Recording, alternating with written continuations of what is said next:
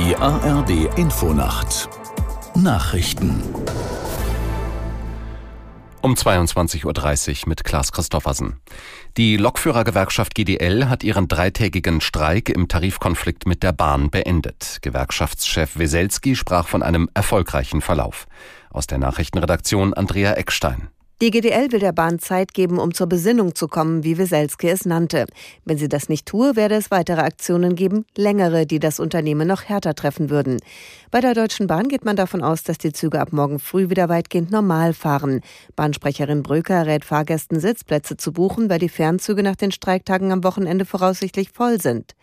Beim privaten Bahnunternehmen Transdev war der Streik schon am Mittag zu Ende gegangen, nachdem das Unternehmen ein neues Angebot vorgelegt hatte. Nach den Militärschlägen gegen die Houthi-Rebellen im Jemen hat UN-Generalsekretär Guterres vor einer weiteren Eskalation gewarnt. Es müsse alles vermieden werden, was auch die Bürgerkriegssituation im Jemen weiter verschärfe, sagte Guterres. Aus New York Antje Passenheim.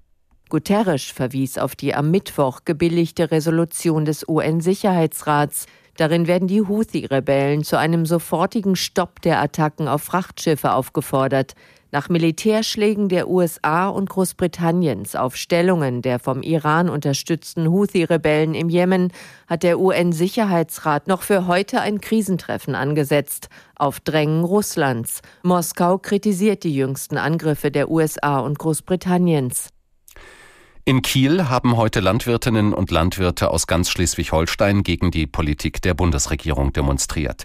Die Polizei zählte bei der zentralen Kundgebung auf dem Kieler Exerzierplatz etwa 3100 Traktoren. Sie waren zuvor aus vielen verschiedenen Richtungen in einer Sternfahrt dorthin gekommen. Das habe zu massiven Verkehrsproblemen und einer Verzögerung der Kundgebung geführt. Dem Protest hatten sich auch zahlreiche Menschen, die in anderen Branchen arbeiten, angeschlossen. Israel hat den Vorwurf des Völkermords vor dem Internationalen Gerichtshof zurückgewiesen. Ein Vertreter des Außenministeriums bezeichnete die Klage Südafrikas in Den Haag als haltlos. Israel wolle sein Volk schützen und kein anderes zerstören. Südafrika wirft der israelischen Führung dagegen vor, mit dem militärischen Vorgehen im Gazastreifen systematisch auf die Vernichtung oder Vertreibung der Palästinenser dort abzuzielen. Das Wetter in Deutschland Nachts dicht bewölkt und Nieselregen, Glättegefahr. Ganz im Süden oft klar, plus 5 bis minus 11 Grad. Morgen viele Wolken und teils Regen oder Schnee, im Süden nach Nebel, sonnig und trocken, minus 3 bis plus 7 Grad. Und die weiteren Aussichten.